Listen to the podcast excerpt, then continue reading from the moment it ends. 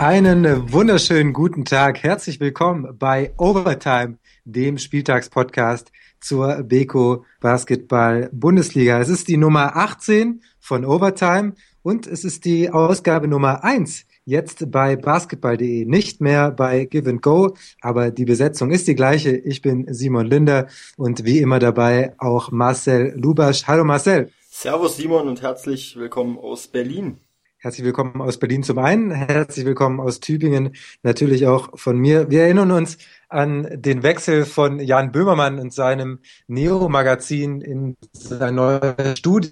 Es wurde das zum Neo-Magazin Royal. Bei uns hat es für Overtime äh, Royal nicht gereicht, leider. Ich habe hier auch keinen Shiny Floor, sondern weiter einfach nur dunkelblauen Teppichboden. Wie sieht's denn bei dir aus? Ja, ich sitze immer noch in meiner kleinen Kammer hier und ähm, nehmen weiterhin mit dir die Podcasts auf. Also hat sich auch nicht großartig viel geändert. Also kein riesen neues Studio. Ähm, ja, mal gucken, wo der Weg hingeht. Mit Basketball.de. Vielleicht können wir da ja mal ein neues Studio äh, ja, einrichten lassen. Warten wir mal ab. Die pumpen jetzt so richtig Geld rein in die Podcasts. Jetzt gehört. geht's los. in Unmengen äh, ist ja, das ja, ja, vorhanden im wir uns kaum noch, Wir wissen gar nicht, welchen Sponsor wir zuerst annehmen sollen. Genau, ja. wir müssen so lange überlegen, äh, dass wir tatsächlich noch gar keinen haben. Ähm, Marcel, erzähl uns doch mal ganz kurz die Beweggründe. Warum sind wir jetzt nicht mehr bei Give and Go, sondern bei basketball.de? Ja, das, das hat einfach ähm, grundsätzlich private Probleme, so äh, Probleme nicht, äh, Gründe. Ähm, ja, wie, wie wir schon in dem Video bekannt gegeben haben mit Ingo zusammen. Ähm, bei Ingo hat sich beruflich viel geändert, ähm, auch privat, äh, ist Vater geworden ähm, vor einiger Zeit. Ähm, beide nicht mehr so wirklich viel Zeit gefunden für die Videoshows. Ähm, wir beide haben ja in letzter Zeit den, den hauptsächlichen Content übernommen mit, mit Podcasts und ähm, dann haben wir uns halt die Frage gestellt, wie geht's weiter? Ähm, wir wollten das Projekt nicht, nicht komplett abgeben oder komplett äh, aufgeben und ähm, ja, und dann haben wir halt warst du dabei, den Weg mit, gesagt, wir gehen den Weg mit basketball.de, wir schauen, dass wir den Podcast weitermachen. Ähm, und ja, alles weitere ist ja in dem, in dem Statement auf giveandgobasketball.de zu lesen. Genau, Ingo Levin, auch nochmal großes Shoutout, also was, was er da mit dir gemeinsam aufgebaut hat, äh, wirklich großartig. Äh, Freue mich immer wieder, äh, dass ich dabei sein durfte bei Give and Go. Das äh, hat Spaß gemacht bei Give and Go und wird sicher genauso Spaß machen jetzt bei basketball.de. Was man noch sagen kann, es wird sich trotzdem lohnen, hin und wieder mal auf giveandgobasketball.de zu klicken, denn der Ingo hat ja trotzdem noch Lust, das wissen wir alle, hin und wieder mal einen Podcast zu machen oder mal einen Text zu schreiben. Der hat gesagt, äh, wenn er mal wieder ein bisschen Zeit ist, dann wird er da auch auf jeden Fall wieder was machen. Also ich glaube, äh, da wird schon mal wieder was kommen, oder? Was sagst du? Absolut, ja, der Ingo Basketball Enthusiast durch und durch und der wird dann auch wieder, wenn ihn da irgendwelche Themen bei Alba Berlin bewegen und er wieder in seiner ersten Reihe, in der ersten Reihe irgendwelche Rants raushaut, äh, wird dann auch wieder der Pod, äh, die Zeit kommen, dass er wieder irgendwelche Podcasts raushaut, die ihn mit, mit Themen, die ihn, die ihn irgendwie bewegen wenn er auf äh, unserer allerliebsten Basketball-Forumsseite, jeder weiß, äh, wovon wir sprechen, wenn er keine Lust hat, was zu schreiben, dann landet es eben auf Give and Go. So, wir wollen aber nicht zu viel über uns sprechen, sondern wir haben ja wieder einen Spieltag zu besprechen. Jawohl. Ähm, Thema der Woche, Marcel, die Kreilsheim Merlins. Äh, es lief ja nicht so gut die letzten Wochen. 2016 haben sie noch keinen einzigen Sieg einfahren können. Und auch jetzt bei einem Spiel, bei dem man schon gedacht hat, also das müsste jetzt mal wieder was werden, hat es nicht gereicht. Es gab zu Hause eine Niederlage gegen den Tabellenletzten, gegen den mitteldeutschen BC. 71 zu 85 hieß es am Ende aus der Sicht der Merlins.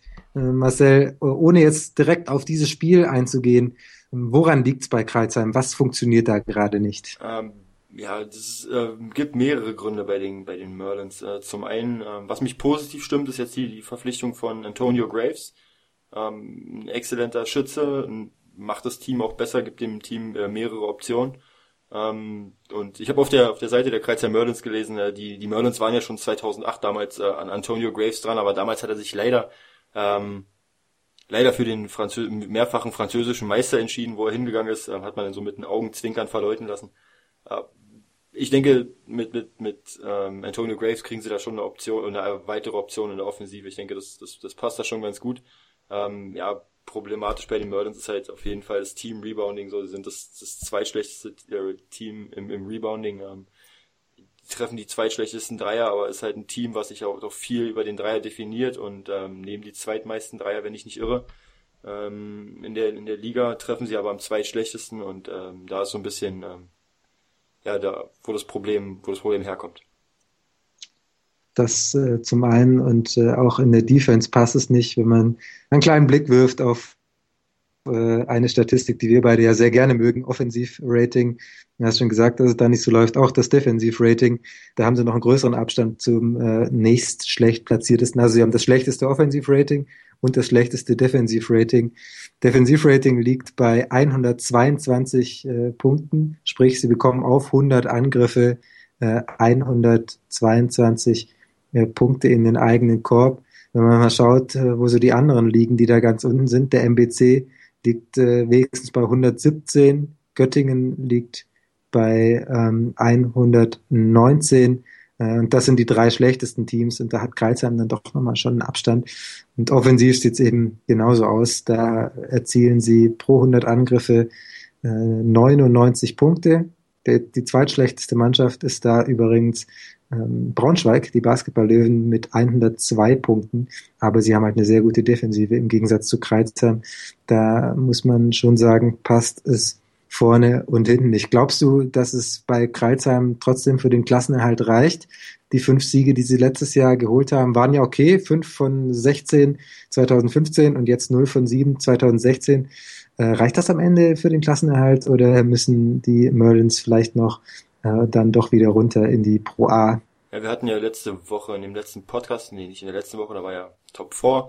Äh, in der vorigen Woche, in dem, oder im letzten Overtime-Podcast haben wir darüber gesprochen, wer so die Kandidaten sind, vielleicht eventuell runterzugehen und ähm, ja, wenn ich jetzt auf die Tabelle schaue, da ist Bremerhaven auf Platz 17 mit 5 und 18, Kreuzheim Merlins mit 5 und 18 und äh, BG Göttingen mit 6 und 17. Ähm, da sehe ich schon die Kreuzheim Merlins und die Eisbären Bremerhaven so in so einem direkten Duell um die, um die, um den Abstieg, äh, wobei ich glaube, dass die Bremerhavener da die Nase ein bisschen vorne haben werden. Sind wir mal gespannt. Und äh, du hast gerade Antonio Raves angesprochen. Ich habe ja. auch gedacht, also äh, holla, irgendwo in der Hohenlohe, da müssen sie eine Ölquelle entdeckt haben oder so. Also was die Nachverpflichtungen angeht, ähm, da ist ja schon ganz schön zugelangt worden. Adam Chubb äh, kam relativ spät. Chichauskas, ähm, gut, wird jetzt vielleicht nicht ganz so teuer sein. Äh, Shai Eli ja, haben sie noch nicht aus, für, für, für einen absoluten Ei spielen. So. Also stimmt, ja, Shai Eli haben sie noch aus, aus Heidelberg geholt und jetzt ähm, Antonio Graves, der wirklich ein, ein ja, schon sehr, sehr guter BBL-Spieler ja, war absolut. letzte Saison. Jetzt halt wahrscheinlich auch irgendwie wieder in den Markt reinkommen möchte. Hm, meinst du eher, also wenn's einer schafft, dann er oder äh, muss das doch übers Team gehen? Na, ich glaube nicht, dass es, dass er die Last alleine tragen kann. Also wenn, er muss es schon übers Team gehen, aber er macht das Team halt besser.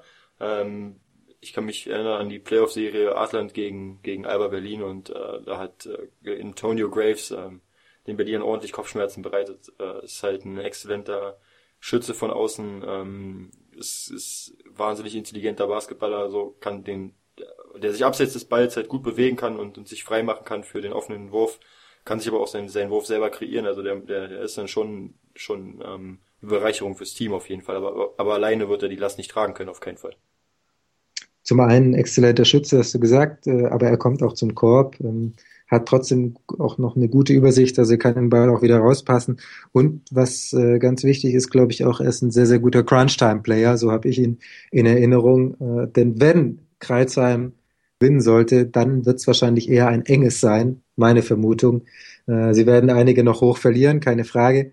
Aber sie werden sicherlich vielleicht noch ein paar enge Spiele haben. Und die, die müssen sie dann eben gewinnen. Und da kann Antonio Graves sicher weiterhelfen. Ich habe irgendeinen verrückten Game Winner von ihm im Kopf. Ich weiß nicht mehr, welches Spiel das war. Mit Artland. War das gegen Bayreuth oder so? Ich, ich weiß es nicht mehr.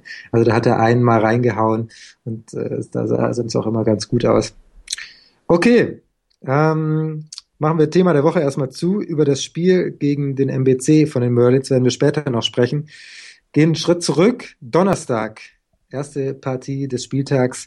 Erst Oliver Baskets aus Würzburg haben empfangen die Basketball-Löwen Braunschweig. Was für ein spannendes Spiel. Und am Ende gewinnen die heimstarken Würzburger mit 69 zu 68. Braunschweig vor Beginn des vierten Viertels mit neun Punkten vorne. Woran lag's? Warum haben sie dieses Spiel nochmal aus der Hand gegeben? Weil sie zu viele Punkte im vierten Viertel zugelassen haben. Äh, die Braunschweiger, du hast es vorhin angesprochen, als wir über über die Defense gesprochen haben. Sie haben eine exzellente Defense, haben aber äh, mit 21 zu 11 das vierte Viertel ähm, ja, ordentlich äh, auf die Mütze bekommen. Ähm, und dann hast du halt einen Maurice Stuckey, der der Crunch-Time ist, was du auch angesprochen hast. Ähm, du brauchst halt einen Spieler, der Crunch, Crunch-Time kann und Maurice Stuckey ist so ein Spieler, der kann das. Und ja, dann hat er halt 42 Sekunden vor Schluss den Dreier reingelötet äh, zu, zum, zum Sieg. so Und ähm, ja, Braunschweig aufgehört, auf einmal Basketball zu spielen. Das äh, ja, stimmt wohl so. Elf Punkte in einem Viertel sind auch in einem Spiel, in dem insgesamt nicht so viele Punkte erzielt werden, zu wenig. Ähm, Braunschweig, äh, wahrscheinlich kann man es auch noch an der Freiwurfquote festmachen. Sie haben 10 von 21 Freiwürfen getroffen. Das ist unfassbar schlecht. Das ist äh, 47, 47,6 Prozent Freiwürfe. Bisschen besser äh, aus dem Zweierbereich, nochmal deutlich schlechter aus dem Dreierbereich.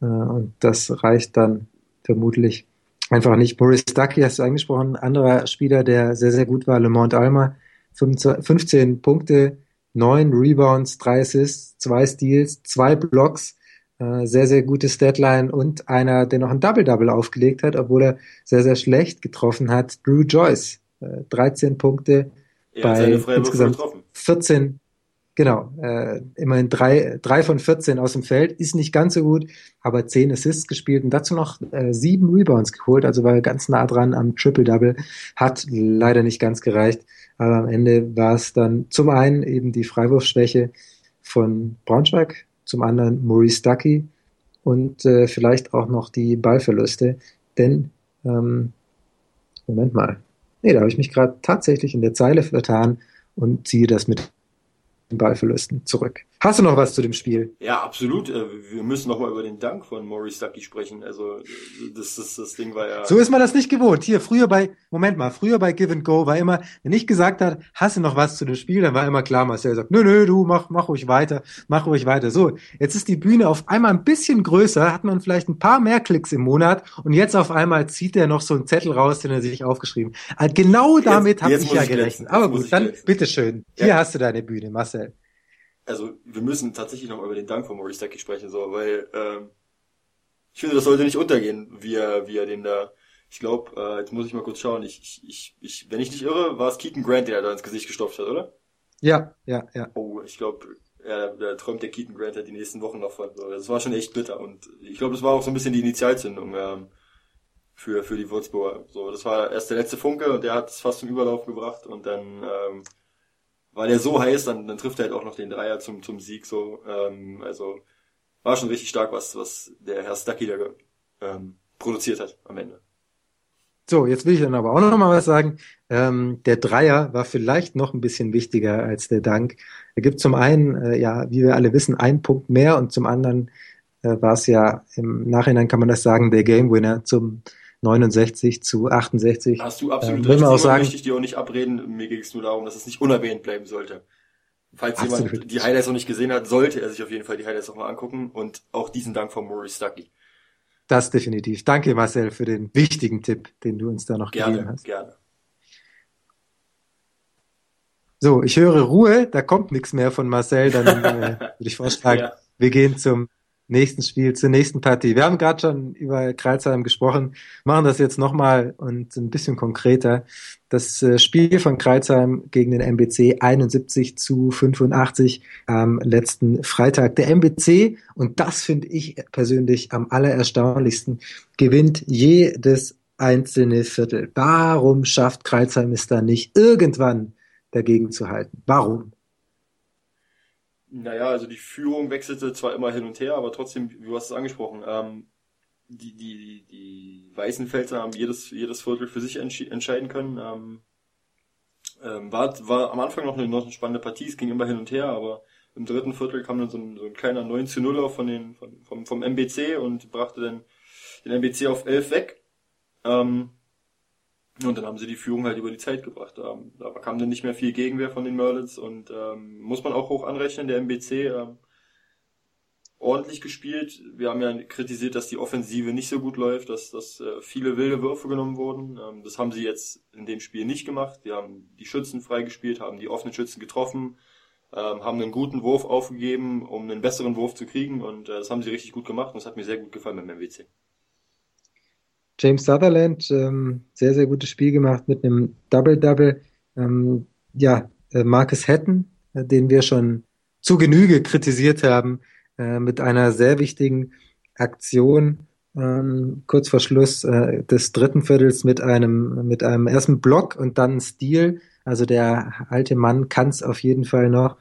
Ähm, Mitte des dritten Viertels hat Kreisheim nochmal geführt, aber dann wieder der totale Abbruch und äh, am Ende lief dann eben doch nicht mehr so gut. Eine Sache, die mir noch aufgefallen ist, äh, war, dass Robert Lottermoser das Spiel gepfiffen hat. Ähm, der wohl beste deutsche Schiedsrichter in äh, einer Partie zwischen dem drittletzten und dem letzten. Ähm, heißt das, äh, dass die Pico BBL sich gesagt hat, okay, das ist so ein wichtiges Spiel für die beiden Mannschaften, unseren Herrn Lottermoser dann eben mal nicht, äh, vielleicht immer nach München oder nach Bamberg oder nach Berlin. Ähm, also nicht, ist ja nicht so, dass er, dass er immer diese Spiele pfeifen würde, aber das, äh, das fand ich schon ähm, kleine Notiz am Rande vielleicht, dass Robert Lottermoser dieses äh, Spiel gepfiffen hat, wo es dann halt echt ums Überleben auch für Vereine geht. Ja, absolut, da hast du vollkommen recht, wenn, wenn, wenn, wenn die beiden Teams da aufeinandertreffen und, und es geht ja halt nicht nur, nicht nur um, um, um einen Rekord oder, oder um Sieg oder Niederlage, sondern es geht ja halt auch schon so gewissen, im gewissen Sinne um Existenzen ähm, und, und ähm, da werden sich beide Mannschaften schon ordentlich äh, die Kante geben, um da ähm, den, den, den Sieg nach Hause zu holen und dann musst du halt auch einen guten Schiedsrichter da haben, der dann halt auch mal eine Partie, die möglicherweise sehr hitzig geführt wird, äh, auch im Griff hat und wer, wenn nicht Lothar Moser hat, denn so eine Partie im Griff? Definitiv. Geht noch was für den MBC nach oben? Ähm, ich habe sie ja schon abgeschrieben im letzten Podcast. Du ja auch. Ah, drei von. Ich? Ach, erinnere Nein, ich mich nicht dran. Quatsch. So lange her. Um Gottes Willen. Ähm, nee, drei Siege aus 23 Spielen ist dann schon sehr, sehr wenig. Ähm, es gab zwar einige, die geschrieben haben, ähm, der, der MBC lebt noch. Ähm, klar, vermutlich lebt er noch, aber ich glaube, das ist ähm, ist alles ein bisschen, ein bisschen zu spät. Ähm, ich glaube, da wird sehr, sehr, sehr schwierig für die, für die weißen Felser da unten rauszukommen. Das definitiv. Ähm, aber immerhin, erster Schritt ist getan. Ähm, mal gespannt. Ich lasse mich da auch gerne eines Besseren belehren. So, das Beste ist halt immer, wenn du, wenn, wenn wir in Anführungsstrichen Experten hier sitzen und großkotzig reden und sagen, ja, der und der steigt ab und der und der wird es nicht schaffen und der schafft es aber. Und dann am Ende kommt es genau andersrum. Das, das perfektes Szenario, weil dann machen wir uns zum Affen und das ist ähm, und ich irre, ich irre gerne, wenn, wenn der MBC das noch schafft, irgendwie am letzten Spieltag noch einen Sieg holt und damit er nicht absteigt und dann steigt vielleicht Göttingen ab und, und, und die Tübinger und wir haben uns beide total geirrt. Ähm, dann sagen wir, ja, war eine geile Saison, hat Spaß gemacht der letzte Spieltag und dann irre ich gerne halt. Nächste Woche geht's für den MBC zu Hause gegen Bayern München könnte schwierig werden. Danach dann in Göttingen. Das wird dann wieder so eine vielleicht schon vorentscheidende Partie. Zwei Wochen später dann gegen die Walter Tigers. Das sind die Spiele, die der MBC dann gewinnen muss. Absolut, ja. So, jetzt aber. Nächstes Spiel. Zweites Spiel vom äh, Freitag. Oldenburg. Die EWE Baskets haben zu Hause gespielt gegen Phoenix Hagen. Das ist zum einen das äh, Team, was vielleicht das beste Fast Break Team ist gegen das schnellste Team. Da war alles, aber auch wirklich alles angerichtet für einen hohen Score, für viele Punkte, für viel Tempo. Und äh, genau das Spiel war es dann auch. Ne? Also es war schon, war schon ein sehr ordentliches Tempo. Du hast halt ein Team, was, was richtig gut reboundet wie die Hagener. Die Hagener haben eine ordentliche Pace, sind das schnellste Team. Ähm, die Oldenburger spielen attraktiven Basketball, so wie du gerade gesagt hast. Es war alles angerichtet für ein richtig geiles Basketballspiel und das war's auch. Ähm, Im ersten Viertel war es noch relativ ausgeglichen, äh, ging mit 32, 28, 31, 32, 28 an, an die Oldenburger. Ähm, Im zweiten Viertel haben die Oldenburger ein bisschen aufgedreht. Ähm, ja, eine Halbzeitführung von 63, 45, auch solide. Ähm, da habe ich dann auch abgeschaltet, weil ich dachte, okay, das, das wird nichts mehr für die Hagener. Habe ich mich natürlich auch wieder gehört. Ähm, ja, dann haben die Hagen nochmal das Comeback geschafft, aber dann war es dann am Ende doch ähm, ja, eine sehr deutliche Geschichte, wie man sieht. Ähm, weil sie im vierte, das vierte Viertel mit 25-15 gewonnen haben und ähm, war trotzdem ein sehr ansehnliches Spiel, muss ich sagen. Definitiv. Und was man noch sagen muss, die Oldenburger mit nur einem Turnover in der ersten Halbzeit, das ist auch, auch ähm, Ah, jetzt, jetzt ich, gerade wollte ich genau jetzt das sagen. wolltest du gerade sagen, ein Turnover. Habe ich dir die Butter vom Brot genommen, ja. ja. Stil für dich in diesem Fall. Jackpot. Äh, viele Freiwürfe auch, viele Fouls äh, und äh, da sieht man dann eben auch, wenn es schnell zum Korb geht äh, und wenn dann gefoult wird, dann gibt es eben Freiwürfe. 31 Stück für die EWE e Baskets. 24 davon haben sie versenkt. Bei Phoenix Hagen waren es 17 von 24, also auch ordentliche Menge an Freiwürfen. Auch das zeigt, äh, da ging es einfach schnell und her. Was wir nicht vergessen wollten, äh, wollen, David Bell. Ich glaube im ersten Viertel mit 14 Punkten. Waren es 14 Punkte? Es waren 14 Punkte. Ich habe dir noch geschrieben, Simon. Das musst du wissen. Genau, 14 Punkte. Ich habe dir also, geschrieben. Wahnsinn. Ja, Marcel, du hast es hier geschrieben. Wir können unsere WhatsApp-Konversation, wenn sich irgendjemand dafür interessiert, gerne auch mal das machen, was da alles äh, schon. Guck, guck schnell in dieses Spiel rein, was da passiert. Völlig verrückt. David Bell ähm, geht mal wieder ab.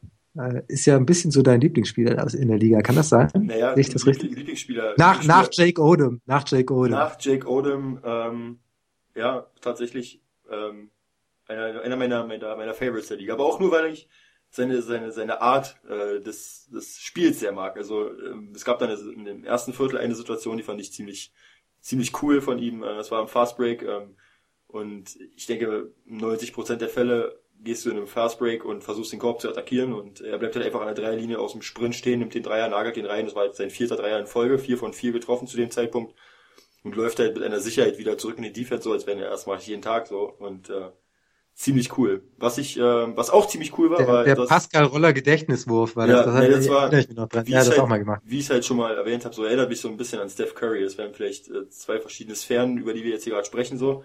Ähm, aber seine Art und Weise, wie er Basketball spielt, so wie schnell er den Dreier abdrücken kann, ähm, über größere Leute hinweg und ähm, ist mit einem überragenden Ballhandling gesegnet und wie er denn so ein paar Spieler stehen lässt und einfach so einen Dreier aus dem Fastbreak rausnimmt, so, das ist schon echt stark und das äh, macht ihn auch irgendwo einzigartig in der Liga. Was ich noch ansprechen wollte, ist ähm, die 27 jetzt, Punkte. Moment, jetzt, jetzt möchte ich auch noch was zu, zu okay, David Bell okay, sagen. Wenn, wenn, du den Vergleich bringst, dann möchte ich da auch noch was zu sagen. Steph Curry äh, in der letzten Nacht mit zwölf Dreiern, Phoenix Hagen in diesem Spiel mit elf Dreiern. So, du bist wieder dran. Okay, dann hast du meinen Vergleich gerade, äh, die Blutgrätsche in meinen Vergleich gerade. Gut, lassen wir so stehen. Ähm, 27 Punkte von Brian äh, Quali wollte ich äh, noch ansprechen. Das war so ein Matchup, was die, was die äh, Oldenburger sehr oft gesucht haben. Die Hagener jetzt äh, in der Zone gespielt mit ähm, viel mit Covington und Klasen, aber beide konnten konnten Quali nicht wirklich viel entgegensetzen. So, er spielt halt den langweiligen Basketball, hat so seine seine Post Moves, äh, gut im Rebounding gewesen und äh, ja 27 Punkte, äh, 64 Prozent seiner Würfe getroffen. Äh, da hat Oldenburg alles richtig gemacht, über groß zu gehen die Hälfte aller Offensivrebounds von Oldenburg abgegriffen, viele zweite Chancen für gesorgt. Äh, wichtiger Mann, definitiv. Und äh, auch einer der besten Center der Liga, definitiv. Ähm, wird immer so ein bisschen übergangen in der weil Diskussion. Er halt auch, weil er doch langweilig ist, ne? Also er macht halt. Um die, um die Brockmans, um die Vogtmann, Vogtmänner. Vogtmänner. Ähm, sehr gut gesagt, Simon. Brian, Brian Qualley. Ähm, sehr, sehr, sehr, sehr guter Mann, definitiv. Absolut, ja. Ich sehe gerade, dass das mit dem einen Turnover gar nicht stimmt. Hier steht neun Turnover bei Insgesamt, Oldenburg. ja. Insgesamt waren es neun Turnover, aber hättest du mir zugehört, Simon? Ich sagte ein Turnover in der ersten Halbzeit. Ach je. Es tut mir so leid, Marcel. Ich, ich werde, ich gelobe Besserung. Ich hoffe. Hier auf der großen Bühne bei Basketball.de so eine Blamage. Also ich war eigentlich immer der Meinung, du nicht mehr passieren. Ich dachte eigentlich, wir werden das auch nicht rausschneiden. Das ist ja alles echt. So. Was, bitte? Ich dachte immer, du wärst äh, multitaskingfähig. So, du kannst halt dein, dein Skript, was du jetzt vor dir sicherlich hast, kannst du lesen und gleichzeitig mir zuhören, aber gut, da habe ich mich genau, ja wahrscheinlich auch wieder mal geirrt. Wissen, das ist überhaupt nicht spontan, das ist alles hier Gescripted. abgelesen. Ich kriege so einen Brief vorher von Marcel immer per Post, da steht dann drin, was ich vorlesen soll und wann ich ihm seine Einsätze geben muss. Äh, meistens funktioniert das ganz gut, genau. hin und wieder leider nicht. Simon, herzhaftes Lachen. Marcel, Argumentation positiv. so, nächstes Spiel. Äh, wir gehen zu Ulm gegen äh, Bremerhaven. 85 zu 67. Hatte Bremerhaven jemals eine Chance? Ist das eine ernst gemeinte Frage jetzt, oder? also jetzt, ja, das steht hier in meinem Skript. Das muss ich dich fragen, Marcel. Das ist doch nicht so. Die Frage habe ich ja geschrieben wahrscheinlich, wa? ähm, das wäre jetzt zu, zu viel zu sagen, dass das äh, ähm, sie nie eine Chance hatten. Sie sind ja sogar früh in Führung. Sie haben das Spiel sogar am Anfang noch ähm, ja, dominiert, würde ich nicht sagen, aber sie haben Ulm schon vor Probleme äh, gestellt. Aber spätestens Ende des ersten Viertels, glaube ich, war es gewesen, wo die Ulmer dann das Spiel ähm, immer mehr übernommen haben und dann war es halt auch, ähm, ja, wie soll man sagen, ähm, Startzielsieg sozusagen. Mitte des zweiten Viertels war es nochmal kurz ein ganz kleines bisschen enger, aber das eng zu nennen, das, äh, ja, nee, das wollen wir nicht machen. Das Spiel war zur Halbzeit spätestens entschieden. Äh, Gründe kann man da jetzt äh, wahrscheinlich in jeder Spalte des Box-Scores finden. Die Zweier hat Ulm besser getroffen, die Dreier hat Ulm besser getroffen, die Freiwürfe hat Ulm nicht besser getroffen, waren aber nicht entscheidend. Dafür hatten sie deutlich mehr. Sie haben mehr Rebounds geholt, sie haben doppelt so viele Assists gespielt, nämlich insgesamt 25 Stück. Ähm, also äh, keine Frage, verdienter Sieg für die Ulmer und äh, gute Mannschaftsleistung auch. Augustin Rubit mit 18 Punkten und drei weitere mit äh, zweistelliger Punkteausbeute. Alle Spieler eingesetzt worden. Ja, runder Samstagabend für die Ulmer. Absolut, ja. Dem ist nichts hinzuzufügen. Dem ist nichts hinzuzufügen, äh, deute ich dass du wirklich nichts mehr zu dem Spiel zu sagen hast. Wir gehen einfach zur nächsten Partie. BG Göttingen gegen MHP Riesen Ludwigsburg 83 zu 91 und ganz kurz vor Schluss, da ist es nochmal so richtig eng geworden für die Riesen. Da ist Göttingen nochmal ganz, ganz schön äh, rangekommen. Es hat äh, schon, war schon größere Differenz äh, zwischen den beiden Teams, aber dann war Göttingen nochmal dran. Hattest du erwartet, dass dieses Spiel so eng werden würde? Ähm, tatsächlich habe ich das nicht erwartet. Ich dachte schon, dass die äh, Ludwigsburger da den Göttingern früh den Zahn ziehen äh, werden, weil die Ludwigsburger exzellente Defense spielen und äh, die Göttinger jetzt nicht ähm, ja so so dafür bekannt sind, dass sie jetzt ähm, eine überragende Offensive spielen und jetzt die Ludwigsburger vor allzu große Probleme stellen würden. Hätte ich nicht gedacht, dass es so eng wird stand äh, 80 zu 66, äh, knappe sechs Minuten vor Ende der Partie, also 14 vorne. Und dann auf einmal stand es 80 zu 74. Da waren es nur noch sechs. Also da ist äh, Göttingen nochmal ganz schön rangekommen. Dann aber ein sehr, sehr wichtiger Dreier von Sean Huff, der hm, wichtige Minuten dann gegeben hat, hat ja diese Saison zu kämpfen, auch mit, mit der Verletzung am Wurfarm zu kämpfen. Deswegen nie so wirklich seinen Touch gefunden, aber da hat er jetzt äh, in der richtigen Zeit mal ähm, wirklich auf die Tube gedrückt, einen Dreier gemacht, einen Korbleger gemacht. Ähm, das sah wirklich sehr, sehr gut. Zwei Freiwürfe wollen wir nicht unterschlagen, auch von Huff sieben Punkte hintereinander und den Ludwigsburgern das Spiel dann so gewonnen. Ludwigsburg steht jetzt in der Tabelle, müssen wir nachschauen, müsste Platz 4 sein, oder? Irre ich? Ludwigsburg steht jetzt Platz 4, ja, mit 16 und 7. Steht auf Platz 4. Auch eine Sache. Ähm, wird ich ja schon bin, ich relativ. bin gut vorbereitet. Ich habe die Tabelle ausgedruckt, vor mir zu liegen. Ich muss nicht nachschauen. Es, es tut mir so leid. Ich, ich brauche noch, gib mir noch ein paar Wochen, dann bin ich hier bereit für Overtime, Overtime Royal oder wie wir es auch immer nennen wollen. Overtime der Spieltag. Äh, aber das ist, äh, ich brauche da ein bisschen Übung. Weißt du, bist auch schon ein paar Jährchen älter als ich. Ja, gut. Äh, mit ein paar grauen Haaren kommt auch die Weisheit, muss man auch mal sagen. Und die fehlt mir halt einfach noch. Da bist du mir, hast ein bisschen Vorsprung, Stimmt muss ich zugeben. Jetzt wieder zurück zum Thema Ludwigsburg auf, auf vier. Glaubst du, dass sie das halten werden? Ja, kann ich mir durchaus vorstellen. Da haben wir am Saison schon drüber gesprochen. Und ähm, ich denke, klar, Ludwigsburg für mich eins der Top-Teams der Liga. Und ich denke schon, dass sie sich so zwischen vier und sechs einpendeln werden. Ähm, Ob es für den Heimvorteil reicht, würde ich jetzt nicht meine Hand für ins Feuer legen, aber ich glaube so zwischen vier und sechs ähm, ist safe und ich denke auch, dass die Playoffs sicher sind bei Ludwigsburg. Wollen wir nicht äh, vergessen, was da für Mannschaften noch direkt hinter Ludwigsburg stehen. Äh, allesamt haben sie einen Sieg weniger. Die Fraport Skyliners, Alba Berlin und Ratio Farm Ulm. Also das ist schon ordentlich Firepower, dass sie da äh, hinter sich sitzen haben. Da wird auf jeden Fall nochmal was kommen von denen, aber ja, Platz sieben, äh, Platz acht, das könnte es für Ludwigsburg schon werden. Und auch das wäre definitiv äh, ein Erfolg für die Riesen. Rocky Trice, äh, übrigens einer der Rückkehrer, waren ja einige dabei bei Ludwigsburg, die schon mal in Göttingen gespielt haben. Äh, schauen wir mal drauf. Rocky Trice, 27 Punkte, war ja mal in Göttingen. Ähm, dann Äh, Chris McNaughton, auch wichtige Minuten gegeben, sechs Punkte gemacht. Äh, Adam Waleskowski nicht ganz glücklich gewesen, diesmal achteinhalb Minuten, kein Punkt. Jason Boone aktuell leider verletzt, äh, aber auch noch ein ehemaliger Göttinger. Also wenn die alle noch bei Göttingen gespielt hätten, dann wäre das Spiel vielleicht andersrum ausgegangen. Trotzdem auch bei Göttingen sehr, sehr interessante Akteure. Ähm, Ian Hammer äh, wird noch gar nicht so viel drüber gesprochen. Ich glaube, das wird sich die nächsten Wochen ändern, denn der dominiert gerade ganz schön. Also 17 Punkte wieder gemacht, sechs Rebounds geholt, vier Assists. Ähm, für mich, ich sage das jetzt einfach mal so, wird er der Grund, nach der Saison wird man sagen, nachdem wir Hammer geholt hatten, äh, lief's und deswegen sind wir nicht abgestiegen. These. Was meinst du? Äh, Gehe ich mit. Ähm, würde ich aber noch Elamin mit reinnehmen. Also nachdem Elamin und Hammer verpflichtet wurden, lief's rund. Ja, definitiv. Ich will, also wollte die, jetzt die nicht beiden, gegen die beiden, die beiden Jungs, äh, 34 Punkte von 83 ist schon, sehr- schon, schon sehr ordentlich. Äh, die, die Last gut verteilt so. Ähm, wir wissen beide, wie wichtig Elamin für Göttingen ist und Ian Hammer zeigt es jetzt auch Woche für Woche. Also das ist schon zwei Glücksgriffe für die Göttinger, muss man, muss man so klar sagen. Haben wir, äh, als er in Ulm war, er noch einer eher für Position 3. Jetzt ist er gelistet als Vierer, spielt viel als Fünfer.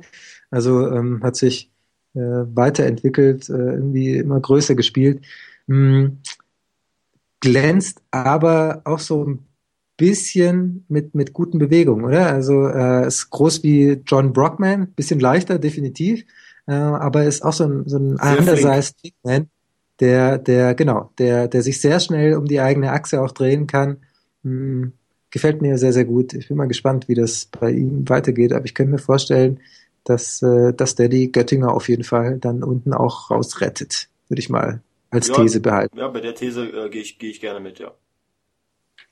Und äh, wie gesagt, Rocky Trice, vielleicht auch einer, den man nachher noch im Auge behalten muss für Spieler des Spieltags, weil was der abgeliefert hat, wow, das war, das war echt eine Show äh, von Rocky Trice. So, hier auf meinem Skript steht, äh, Simon, wenn die halbe Stunde vorbei ist, dann sollten wir schon bei Tübingen gegen Bayreuth sein. Die halbe Stunde ist vorbei. Wir gehen zur nächsten Partie. Sehr Tübingen gut. gegen äh, Bayreuth. 65 zu 67 am Schluss. Zweiter Auswärtssieg für Medi. Ja. Hast du damit gerechnet?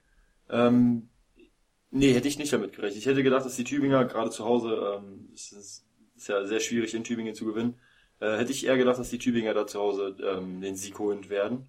Hat ja fast sogar noch geklappt. Also war ja, war ja eine ziemlich, ziemlich enge Partie gewesen am Ende noch. Ziemlich enge Partie. Ähm, lag zum einen dran, dass sie beide Teams vor innen, also unterm Korb, ganz gut gespielt haben, ihre Würfe ganz gut getroffen haben. Von außen ging bei beiden wenig. Ähm, was man, was man auch noch dazu sagen muss, ziemlich hitzige Partie. Ja. Ähm, vielleicht, vielleicht auch mal ein bisschen Exkurs. Wollen wir mal ein bisschen über Fairplay und äh, Taktik und Cleverness reden. Da gibt's ja so ein paar verschiedene Ansichten. Äh, du hast die Szene sicher auch gesehen. Kurz vor Schluss, John Flowers äh, stellt sich so, äh, also äh, für alle, die es nicht gesehen haben, Freiwurf für Bayreuth äh, ganz kurz vor Schluss. Ähm, Flowers stellt sich neben den Huddle der Tübinger, lauscht so ein bisschen, so wie äh, Kobe Karl es damals gemacht hat bei äh, beim Spiel gegen Frankfurt, falls sich da noch jemand dran erinnert. Äh, Jared Jordan ist da ganz und gar unglücklich mit, schubst ihn weg. Ähm, dann, äh, ja, wie siehst du so eine Szene? Muss sowas sein? Darf sowas sein? Kann sowas sein? Soll vielleicht sowas sein? Wie siehst du das? Naja, ich finde, er hat ja jetzt, es war ja jetzt keine offizielle Auszeit oder sonst irgendwas, es war ja im Spielbetrieb noch und ähm, Coach McCoy hat seine Spieler zu sich geholt, um ihm noch zu sagen, okay, wenn die Freiwürfe jetzt drin sind, dann spielen wir das und das Play. Es waren noch 1,5 Sekunden zu spielen, also es wäre noch Zeit gewesen, vielleicht für, einen für einen vernünftigen Distanzwurf. Ähm, hatten zwar keine Auszeit mehr, aber trotzdem hätte man vielleicht noch irgendeinen Wurf auf den Korb bringen können. Ähm, und er hat sich halt, er stand halt im Feld und, und hat halt so ein bisschen daneben gestanden und ein bisschen reingehorcht, was sie jetzt für ein Play spielen wollen, so. Ähm, es ist zwar jetzt nicht sportsman-like und er wird jetzt wahrscheinlich auch keine Fair Play Award gewinnen dafür, aber ähm, hey, so, wir reden über Trash Talk, ähm, es ist auch nicht unbedingt Fair Play, aber es ist Teil des Spiels und dazu gehört auch, auch, auch sowas. Und ähm, ja, ich, da fand ich die Aktion von Jerry Jordan schon, schon ähm, viel schlimmer, muss ich sagen. Sehe ich genauso. Flowers hat sich dann nach dem Spiel, das äh, fand ich da wieder nicht so gut, sich auch äh, wohl noch revanchiert und nochmal ein bisschen nachgeschubst. Unnötig. Auch vorher gab es schon eine, eine Situation mit Radosavljevic, der dann irgendwie, ich glaube, Andy Seifert gegen den Korb checkt. Äh, ja, muss jetzt vielleicht auch nicht sein, aber die Aktion selbst jetzt von Flowers, das fand ich tatsächlich einfach nur, einfach nur clever und gut gemacht. Aber da kann man verschiedene Ansichten haben. Wenn ihr eine andere habt, äh, wir wollen ja auch immer ein bisschen hier unsere Zuhörer mit ins Boot holen. Wenn ihr eine andere habt, äh, diskutiert sie gerne mit uns aus. At Simon Linder und at Maluba Jim auf Twitter. Wir diskutieren da gerne drüber und sind da natürlich auch äh, interessiert an eurer Meinung. Für uns war es okay. Wie habt ihr das gesehen? Also ich fand, Bayreuth? worüber wir noch sprechen sollen. Ja, bitte. Du darfst den Satz gerne zu Ende bringen, ich habe dich unterbrochen, Entschuldigung. Bayreuth? Äh, Bayreuth sah lange aus wie der sichere Sieger und äh, dann ist Tübingen durch die starke Presse, ähm, gerade gegen Jake Odom, der dann hm, hin und wieder dann doch Probleme hat im Ballvertrag, weil er halt nicht so agil ist, vielleicht nochmal rangekommen. Ähm, hätten Sie das vielleicht früher probieren sollen, vielleicht das Spiel so hektisch zu machen, so hart zu pressen auch? Ja, das, das war das, was ich gerade eben ansprechen wollte. Ähm, ich denke, man hätte schon, die Tübinger hätten früher ähm, Fullcourt pressen sollen, was sie in den letzten Minuten getan haben. Ähm, man hat ja gesehen, wozu es geführt hat. Also erst der, der Fastbreak Dreier von Fitzpatrick nach guter Vorlage von Jordan, dann äh, Jared Jordan selber nochmal ein Dreier. Du warst mit, ich glaube, neun Punkten waren sie hinten. Ähm, mhm ich glaube neun oder äh, neun oder sieben waren es, ich bin mir jetzt nicht mehr sicher. Äh, jedenfalls der Dreier von Fitzpatrick, dann gleich in der nächsten Aktion der Dreier von Jordan, ähm, zwei Freiwürfe von von ähm, Bayreuth und dann nochmal der verrückte Dreier von Michailovic, der da irgendwie zwei bis drei Schritte hinter der Dreierlinie steht und, und einfach mal draufhaut. Ähm, ganz verrücktes Ding. Ähm, ich bin sogar der Meinung, dass die Uhr hätte früher gestoppt werden müssen. Ähm, wie hast du das gesehen? Das, das ist jetzt eine ehrlich gemeinte Frage. Ähm, ich glaube, der, der, der Ball ging durch den Korb und dann lief die Uhr noch kurz weiter, dann wurde sie erst bei 1,5 Sekunden gestoppt. Ich glaube, da hätten noch mindestens zwei Sekunden sein müssen, oder? Boah, das, äh, das ist, boah, das habe ich, das habe ich nicht gesehen, muss ich zugeben, habe ich nicht gesehen, weiß ich nicht. Äh, wenn das äh, dem Heimteam passiert, ist das natürlich doppelt bitter. Ähm, also, wenn, ich, ich glaube, wenn der eigene Kampfrichter nicht, ich glaube, dass nicht da anhält, aber ich habe das nicht gesehen. Uhr etwas spät angehalten hat. Habe ich, habe ich nicht gesehen. Können wir uns nochmal nachschauen kann man es nochmal äh, anschauen in der Wiederholung bei Telekom Basketball. Dann kann ich da vielleicht auch noch was zu sagen, aber gerade äh, weiß ich nicht. Habe ich, habe ich, weiß ich nicht, keine Ahnung. Okay, vielleicht du hat, gesagt, vielleicht hat jemand von den von den Zuschauern, Zuhörern, von den Zuhörern gesehen und kann dann vielleicht mal Auskunft geben, ob da nicht hätte vielleicht die Uhr doch noch hätte früher gestoppt werden sollen. Würde mich mal interessieren. Ähm, wow, jetzt werden, guck mal, jetzt äh, kaum sind wir bei Basketball.de schon werden hier unsere Zuhörer immer eingebunden. Wir fragen sie um ihre Meinung. Ähm, machen wir weiter so. Mal schauen, ob was kommt. Würde mich persönlich freuen. Du hast gerade noch gesagt, waren es sieben Punkte, waren es neun Punkte. Es waren knapp äh, fünf Minuten vor Schluss sogar zehn Punkte vor für Bayreuth. Dann kamen die drei Freiwürfe von Garland Green, dann der Dreier von Fitzpatrick, dann äh, ein Freiwurf von Radosavljevic und dann waren es eben nur noch drei. Dann ging es doch noch mal ganz schön spitz auf Knopf am Ende in dem Spiel. Aber am Ende dann doch der zweite Auswärtssieg für Medi Bayreuth und das definitiv verdient. Äh, Tübingen muss jetzt ein bisschen aufpassen, dass sie nicht ganz unten reinrutschen. Viert, äh, vierte Niederlage in Folge war das für die Walter Tigers. Haben jetzt die zweitschlechteste Serie nach Kreilsheim mit acht Niederlagen in Folge. Glaubst du, dass äh, sie vielleicht noch in den nächsten paar Partien auch noch ganz runterrutschen auf 17? Nee, das kann ich mir nicht vorstellen. Also ich glaube nicht, dass die, dass die äh, Tübinger äh, da unten reinrutschen. Da habe ich zu viel Respekt vor Coach McCoy und äh, vor dem Team. Ich glaube, da sind sie, ja, ich, ich glaube einfach zu stark be, äh, besetzt im Team, als dass sie da unten reinrutschen würden. Also ich, ich vertraue da voll Coach McCoy. Nächstes Spiel gegen die Telekom Baskets Bonn auswärts. Mal schauen, ob die mal wieder einen raushauen. Ähm, dann zu Hause gegen Alba, auch ein schwieriges Spiel. Und dann äh, in Göttingen was dann vielleicht auch schon vorentscheidend sein könnte. Ich bin da mal gespannt. Ich bin mir da noch nicht so sicher, wie es bei den Tübingern weitergeht. Ähm, mal sehen, mal schauen. Ich äh, lasse mich da gerne auch überraschen. So, das Spiel machen wir zu. Ja. Und äh, gehen jetzt aber zu den Bonnern, die ich gerade schon angesprochen habe. Sie sind äh, auswärts dran gewesen in Hessen, in Gießen bei den 46ers ja, wieder das alte Problem am Ende 87 Punkte für Gießen, natürlich viel zu viel aus der Sicht der Bonner, 72 Punkte für Bonn. Äh, viele von euch äh, haben sicherlich das Interview äh, von uns mit äh, Head Coach Carsten Pohl gehört. Wer es noch nicht getan hat, das gibt's noch auf giveandgobasketball.de. Definitiv eine Empfehlung, weil er sehr offen erzählt, sehr viel äh, darüber spricht, äh, wie es intern aussieht, was seine Ideen waren mit Yancy Gates, mit Sean Marshall und so weiter. Also dringende Hörempfehlung, wer es noch nicht getan hat.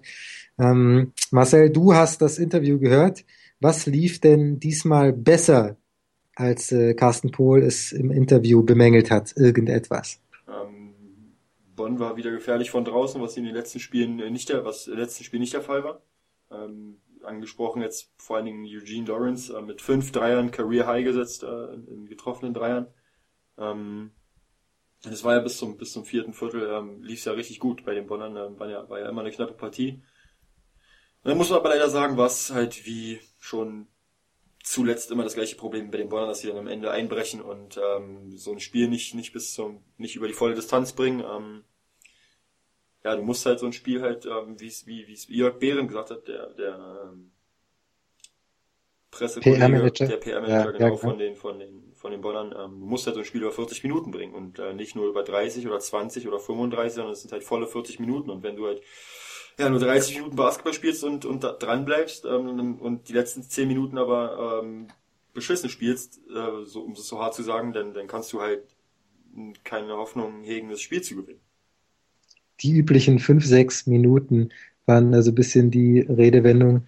Ähm, die Bonner in den ersten dreieinhalb Minuten des letzten Viertels nur mit zwei jämmerlichen Punkten. Das ist natürlich viel und, zu und wenig. Insgesamt 25-14 im letzten Viertel, also auch mit minus 11 das Viertel verloren. Ähm, ja.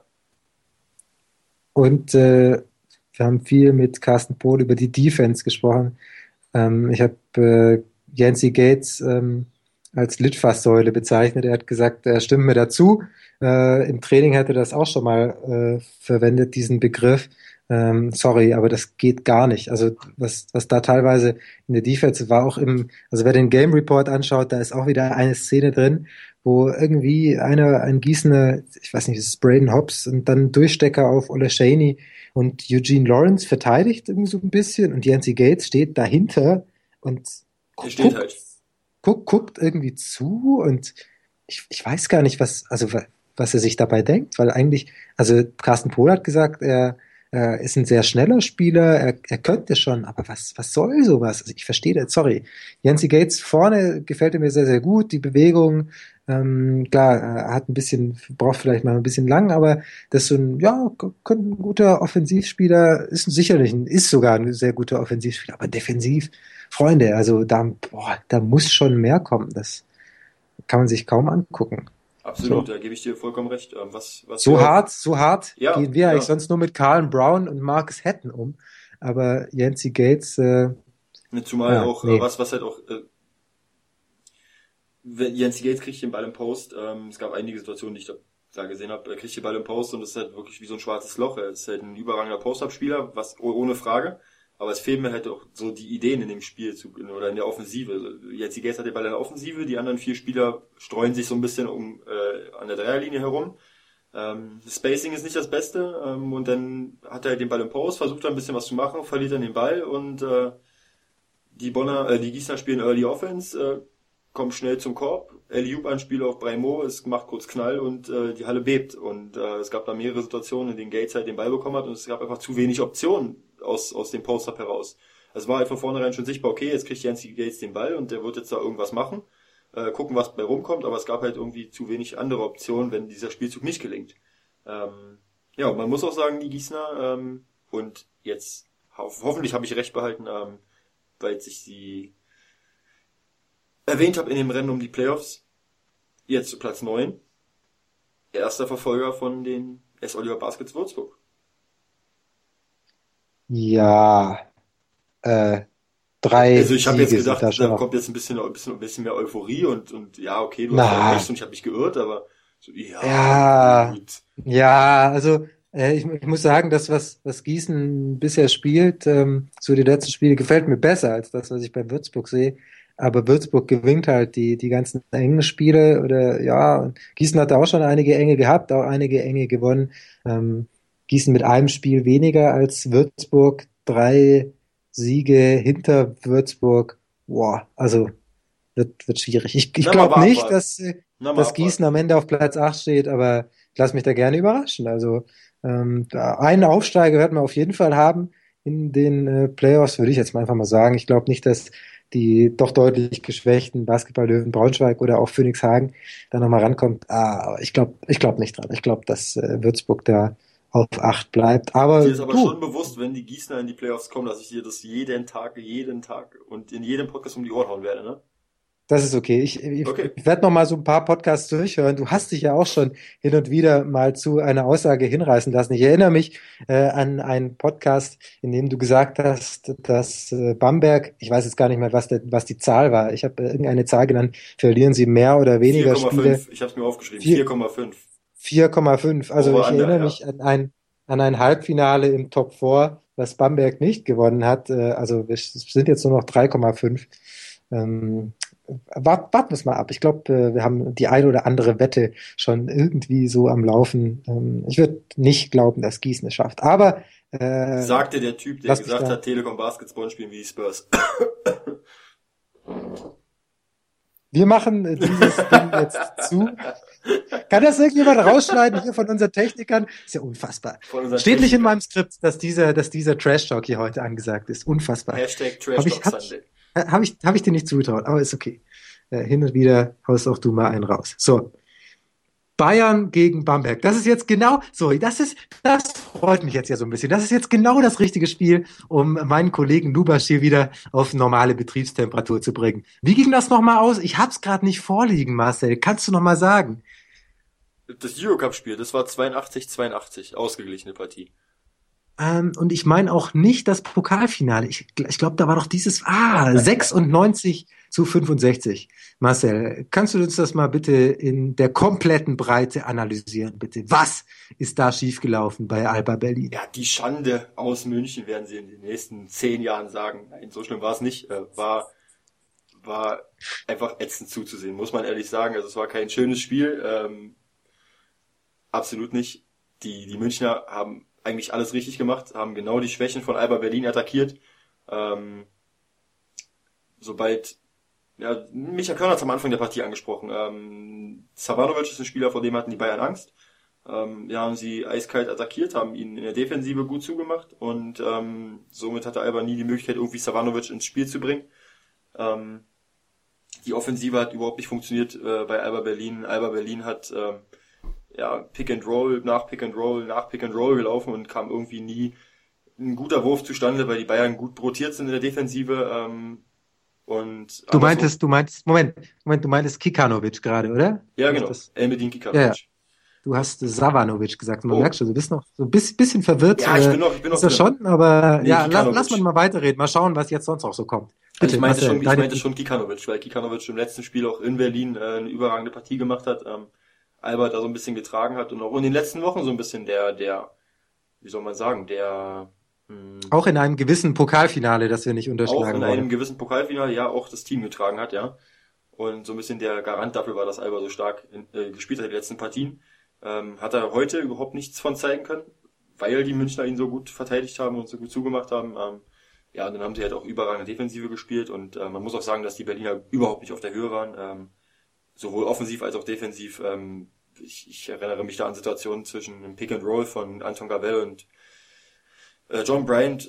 Pick and Roll, Anton Gavel geht vorbei, attackiert den Korb, äh, steckt durch auf Bryant, easy Layup und das ging halt die ganze Zeit nur so. Also es war schon echt beschämend anzuschauen, was die Berliner da aufs Parkett gebracht haben und ähm, richtig, richtig stark, was die Münchner gemacht haben. Also echt Hut ab. Äh, da hat Svetislav Pesic sein Team richtig gut eingestellt stark vor allem auch die Dreierquote von Bayern München. 69,2 Prozent. Ja, ja. 9 von 13. Da mussten alle, die einen Dreier verworfen haben, mussten nachher Kasten Fanta zahlen. Also so viele waren es tatsächlich nicht. Also sehr, sehr starke Partie. Ja, man muss auch dazu äh, sagen, äh, dass es Alba nicht unbedingt schwer gemacht hat. Ich glaube, die Münchner hatten äh, Mitte des ersten Viertels eine Wurfquote von 79 äh, Prozent. Ähm, oh, weil die Würfe, okay. die, weil die, die Würfe, die sie hatten, waren nicht wirklich contested. Das waren alles offene Würfe, ähm, keine schwierigen Würfe. Ähm, sie haben in der Offensive gute Systeme gefunden, haben ihre Systeme durchgelaufen, haben immer den freien Schützen gefunden. Ähm, und Alba war von Minute eins an sofort überfordert. Ähm, ja, und das war's am Ende. Und du siehst es ja an den Zahlen. 69% Zweierquote, die legst du nicht auf, äh, wenn du gerade einen guten Tag hast, sondern da hat der Gegner halt auch viel mit ähm, zu tun. Und wenn Alba so schlecht in der Defensive agiert, wie es in dem Spiel war, dann kriegst du halt eine offene Würfe von draußen und dann haben sie die halt auch eiskalt getroffen. Trotzdem war es ja nicht gerade ein körperloses Spiel. Ähm, John Bryant ist so ein bisschen das Trikot hinten zerrissen worden, haben die Bayern noch gepostet. Äh, Paul Zipser ähm, verletzt am Hals nach einer Aktion von Milosavljevic. Ähm, Alex Renfro musste auch äh, vom Platz, genauso wie Milosavljevic, disqualifiziert. Äh, wieso denn das? Warum ging es denn da so heiß her? Ja, ich, ich denke, der, der war halt einfach dumm von den Berlinern. Also wenn du, klar ist viel Frust dabei, ähm, du spielst jetzt das dritte Mal innerhalb von ein paar Tagen gegen die Münchner.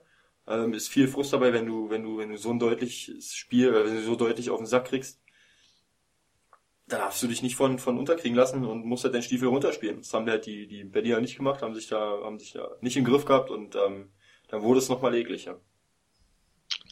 Tja, aber okay, äh, Spiel abgehakt. Ich bin schon gespannt. Das nächste Spiel äh, dann wieder im Eurocup ist äh, nächste Woche schon Dienstag oder Mittwoch, du wirst das äh, sicherlich auf dem Schirm haben, am Marcel, Dienstag so gut wie du immer vorbereitet bist. Das nächste Spiel ist am Dienstag. In, in, im ist Audio. am Dienstag. Ja. Äh, schauen wir mal, wie es dann läuft, äh, ob es dann nochmal einen Sieg für Alba gibt. Jetzt ist ja quasi unentschieden in der Serie. Ja, ein Sieg die, ja. für, für Alba, für Alba ein Unentschieden und äh, ein Sieg für München. Mal sehen. Schauen wir mal. Wer dann gewinnt, äh, zieht auch ein in die nächste Runde des Eurocups. Ja. So, so sieht's aus. Ja. So, auch das Spiel können wir schließen. Letzte Kommen, Partie. Äh, zur letzten Partie des Wochenendes, das hast du ganz richtig erkannt. Die Brose Baskets aus Bamberg gewinnen 71 zu 58 gegen die Fraport Skyliners. Das war, muss ich mal sagen, richtig äh, schön anzusehende, äh, ansehbare Partie. Ähm, ging hin und her. Frankfurt kam wieder ran. Äh, dann zog Bamberg am Ende weg. Okay, aber kurz vor Ende des dritten Viertels, da sah das nochmal ganz schön eng aus und äh, da hat sich Bamberg verwundet gezeigt. Hast du in dem Moment, da als äh, Theodor angefangen hat, seine Dreier den Bambergern um die Ohren äh, zu schießen, hast du gedacht, dass es äh, auf eine richtig fette Knusperzeit, wie wir hier bei Basketball.de ja sagen, auf eine richtig fette Crunch-Time rausläuft? Ehrlich gesagt habe ich nicht gedacht, weil die Bamberger öfters mal sowas haben, so eine kleine Durchhänger in ihrem Spiel. Ähm, du wirst selten sehen, dass die Bamberger ein Spiel über 40 Minuten komplett dominieren und, und ähm, Echt? Jedes, das habe ich aber völlig anders im Kopf. Jedes Viertel gewinnen. Also die, die meiste Zeit gewinnt Bamberg doch Na, wir haben schon, wir haben schon über, wir haben schon über Podcast gesprochen, äh, über Podcast, wir haben schon in unserem Podcast über Spiele gesprochen, äh, wo die Bamberger sich dann im zweiten oder dritten Viertel zurückgelehnt haben ähm, ja, ja, und dann in den entscheidenden Phasen wieder. 30 Punkte geführt. Also das ist ja.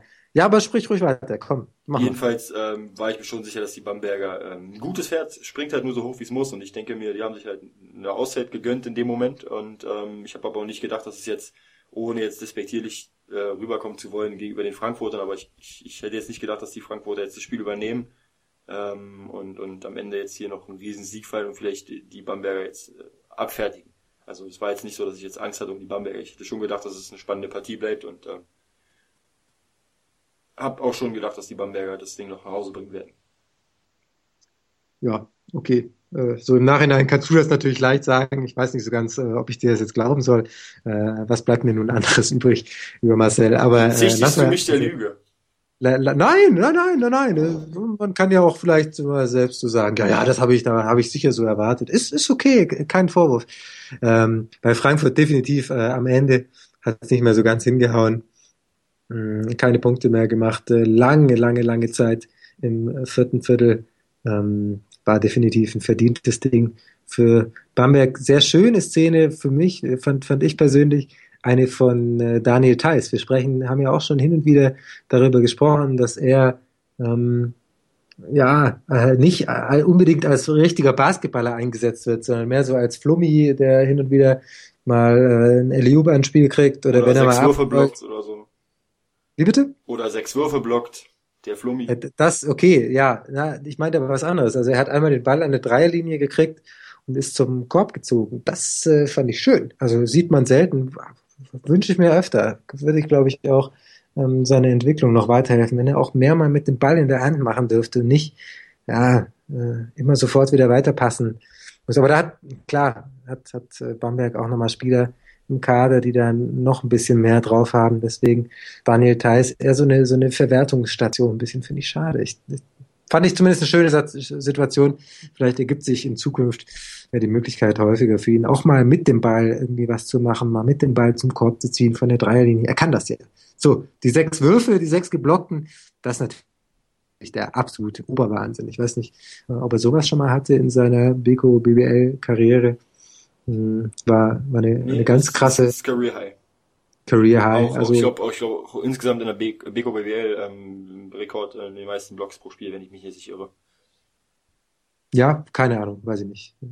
Gibt ja schon auch so Kandidaten, die da vielleicht ein bisschen mitspielen können, die auch äh, sehr gut im Block waren, aber definitiv äh, eins, also es war schon, war schon beeindruckend, wie er da die äh, Flieger aus äh, Frankfurt äh, teilweise runtergepflückt hat. Ähm, ziemlich stark. Frankfurt drittes Viertel, sehr, sehr viele Ballverluste, dann doch nochmal zurückgekommen. Zeigt das auch so die Moral zum einen von der Mannschaft und zum anderen auch einfach den Willen von Jordan Theodore, ja, also da, Jordan, Jordan Theodore ist ein Spieler, der mich jetzt die letzten Spiele ähm, gerade auch im Top 4 und jetzt äh, auch dieses Spiel absolut beeindruckt haben zu sehen. Er zeigt jetzt immer mehr, dass er in eine Führungsrolle reinkommt. Ähm, im, im, wer das Spiel gesehen hat, ähm, ich weiß jetzt nicht genau, wer es kommentiert hat, sagte, dass das Markus Krawinkel. Genau, der, das. Der, der Kollege Und Krawinkel. Henrik Rödel. Genau, genau, genau, ja. die beiden waren es. Äh, der Markus Krawinkel sagte, dass, dass Theodor vorher nur so bei, bei schlechteren Teams gespielt hat und der hat einfach keinen Bock mehr darauf, bei schlechten Teams zu spielen, die jetzt einen Losing Record haben, also ähm, nur verlieren und auf die Mütze bekommen. Er möchte bei einem Top-Team spielen, er möchte Verantwortung übernehmen und äh, jetzt ist er nach Frankfurt gekommen und jetzt zeigt er endlich so sein, sein, sein Potenzial, was so richtig in ihm schlummert. So, ähm, wir haben letzte Saison über, über Justin Cobbs geredet, wie, wie, wie wichtig Justin Cobbs war für die, für die Frankfurter.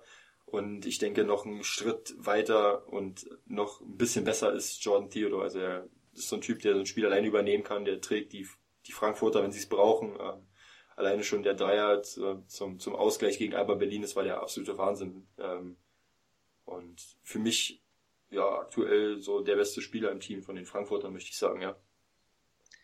John Theodore, äh, nochmal kurz einen Sprung zurück zum Top 4. Der hatte nach dem Finale, hat er getwittert, I knew Berlin was gonna win the cup because they beat the best team last night. Also Selbstvertrauen äh, hatte zumindest nicht zu wenig, Jordan Theodore. Absolut nicht. Und, äh, macht, macht gerade einen sehr guten Job. Äh, Aaron Donnicamp, äh, genau, The Real Casanova. Äh, auch das zeigt vielleicht ein bisschen das äh, Selbstvertrauen äh, von ihm. Nicht nur auf dem Basketballfeld. Okay. Äh, Aaron Dornekamp, äh, immer noch mein Kandidat für den MIP äh, wa warum lachst du? Weil du äh, hier, Akim Vargas wieder. Ich bin immer noch äh, bei Real Casanova. Äh, also Ismail Akbil, nicht Akim Vargas. Ja, The Real, The Real Casanova, ähm, 21 Punkte. Aber wie gesagt, Aaron Dornekamp äh, will ihn jetzt doch noch mal ein bisschen pushen hier. Klar, äh, es hieß irgendwie, man, man könne nicht Deutsche wählen zum äh, MIP. Kann ich mir irgendwie immer noch nicht so richtig vorstellen. Vielleicht hat es auch nur noch keine getan, keine Ahnung. Weiß ich nicht, zumindest äh, hätte es verdient. Wieder sehr, sehr gute Vorstellung. Aaron Dornicamp, 16 Punkte, gute Wurfquote, 12 Rebounds geholt. Ähm, starkes Ding von Aaron Dornicamp, der auch so ein richtiger Fighter ist. Der macht mir auch immer Spaß, ihm zuzugucken. Ja, da hast du vollkommen so. recht. Danke, Marcel. Einmal ganz kurz vor Schluss habe ich noch eine Zustimmung von dir gekriegt. Damit habe ich mein Ziel für diesen Podcast erreicht. Äh, wir sind trotzdem noch nicht ganz durch, äh, denn ich möchte von dir wissen, wer ist denn dein deutscher Spieler der Woche? Ja, äh, mein deutscher Spieler der Woche geht an äh, Maurice Stuckey äh, für seinen Game Winner gegen die Basketballlöwen Braunschweig. Ja, das ist okay. Ich habe äh, noch einen anderen. Ähm, freue mich so sehr über die Entwicklung von Andy Seifert in Bayreuth und jetzt äh, mein Double-Double aufgelegt, 12 Punkte, 11 Rebounds, bei sehr, sehr guten Wurfquoten, 60 Prozent aus dem Feld. Ähm, bestes Plus-Minus von Bayreuth für mich Andy Seifert, der deutsche Spieler der Woche. Jetzt darfst du vorlegen, wer ist dein Spieler der Woche? Player of the Week. Welcome. Äh, hier, willkommen in der Rocky-Welt. Wie ist das? Da gibt es so ein Zitat, ich habe das noch gelesen. Willkommen, äh, keine Ahnung, zumindest hier, Rocky Try, 27 Punkte in äh, 29,5 Minuten, 8 von 10 Zweier, 3 von 5 Dreier, 2 von 3 Freiwürfe, 2 Defensive Rebounds, 2 Offensive Rebounds, 2 Assisten, Steal, nur ein Turnover, nur ein Foul. Effektivität von 28, Rocky Tries, mein Player of the Week Jetzt beim versuche ich Sieg mal, der MHP Riesen gegen Göttingen. jetzt versuche ich mal mit so viel Enthusiasmus meinen deutschen, oder meinen Spieler der Woche äh, zu präsentieren. Mein So, Spieler Moment, der ich Woche. zähle runter. 3, 2, 1 und jetzt bitte. Mein Klappe. deutscher Spieler der Woche, Brian Qualley, 27 Punkte, 11 von 17 Würfen getroffen, 7 Offensiv-Rebounds geholt, 9 Rebounds insgesamt geholt, eine Effektivität von 30, ein Plus-Minus von 6. Brian Qualley, mein Spieler der Woche. Plus minus von sechs äh, wollen wir nicht verschweigen, dass Vaughn Duggins, Philipp Schwedhelm, äh, Scott Machado und äh, Nick, äh, hier, äh, Nemanja Alexandrov ein besseres hatten. Aber Ist Marcel egal. und äh, Dominik Rückert. Aber Ma- Marcel, ist okay. Du hast es probiert. Das lassen wir jetzt einfach mal so stehen. Genau, wir lassen was so stehen. Ähm, viel, vielen Dank. Also ich wollte jetzt auch mal so ein bisschen Hollywood sein, so wie du. Ist auch immer wichtig. Äh, kann man auch mal. Man muss ein bisschen probieren dürfen. Hier Ja, äh, ja. ist auch so ein kleines Experimentierfeld hier. ja, genau. Overtime. Experimentierfeld, äh, gutes Stichwort. Wenn ihr Ideen habt, wie wir diese Sendung irgendwie noch ein bisschen besser machen können, was euch noch gefallen würde, welche Rubrik, was habt ihr für Ideen, äh, sind wir da ganz offen für, oder? Wenn jemand eine Idee hat, bauen wir gerne ein. Ja, ja, ja, können wir machen. da ist schon die Begeisterung wieder weg. Hatte gerade alles für Brian Qualley rausgepustet. Alles, okay. was ich hatte, habe ich gerade in meine Interpretation zum Spieler der Woche Brian Qualley gesteckt. Ich bin total fertig jetzt. So, es ist äh, Sonntagabend, 21.21 Uhr 21 und Marcel darf jetzt dann auch endlich ins Bett. Danke dir, dass du dabei warst äh, bei unserer ersten Folge Overtime jetzt auf basketball.de. Wer noch Simon. Lust hat, ein bisschen äh, ältere Sachen zu hören, natürlich auf äh, giveandgobasketball.de gibt's äh, Interviews mit Jörg Bären, mit Carsten Bohl und äh, viele, viele andere interessante Sachen, Videoshows, denen man ihr Alter auch noch gar nicht ansieht. Äh, denn so alt sind sie auch noch gar nicht. Mit Stefan Hauko zum Beispiel. Also äh, Geschäftsführer wer des MBCs, alles dabei. E- Exakt. Wer Give and Go noch nicht kennt, äh, jetzt schaut mal rein und äh, lasst es euch dort auf der Seite gut gehen. Ich sag Tschüss, bis zum nächsten Mal. Freue mich schon drauf, äh, wenn es dann wieder heißt Overtime. Der Spieltag auf basketball.de. Eine schöne Woche euch. Ciao. Bis nächste Woche. Macht's gut. Ciao.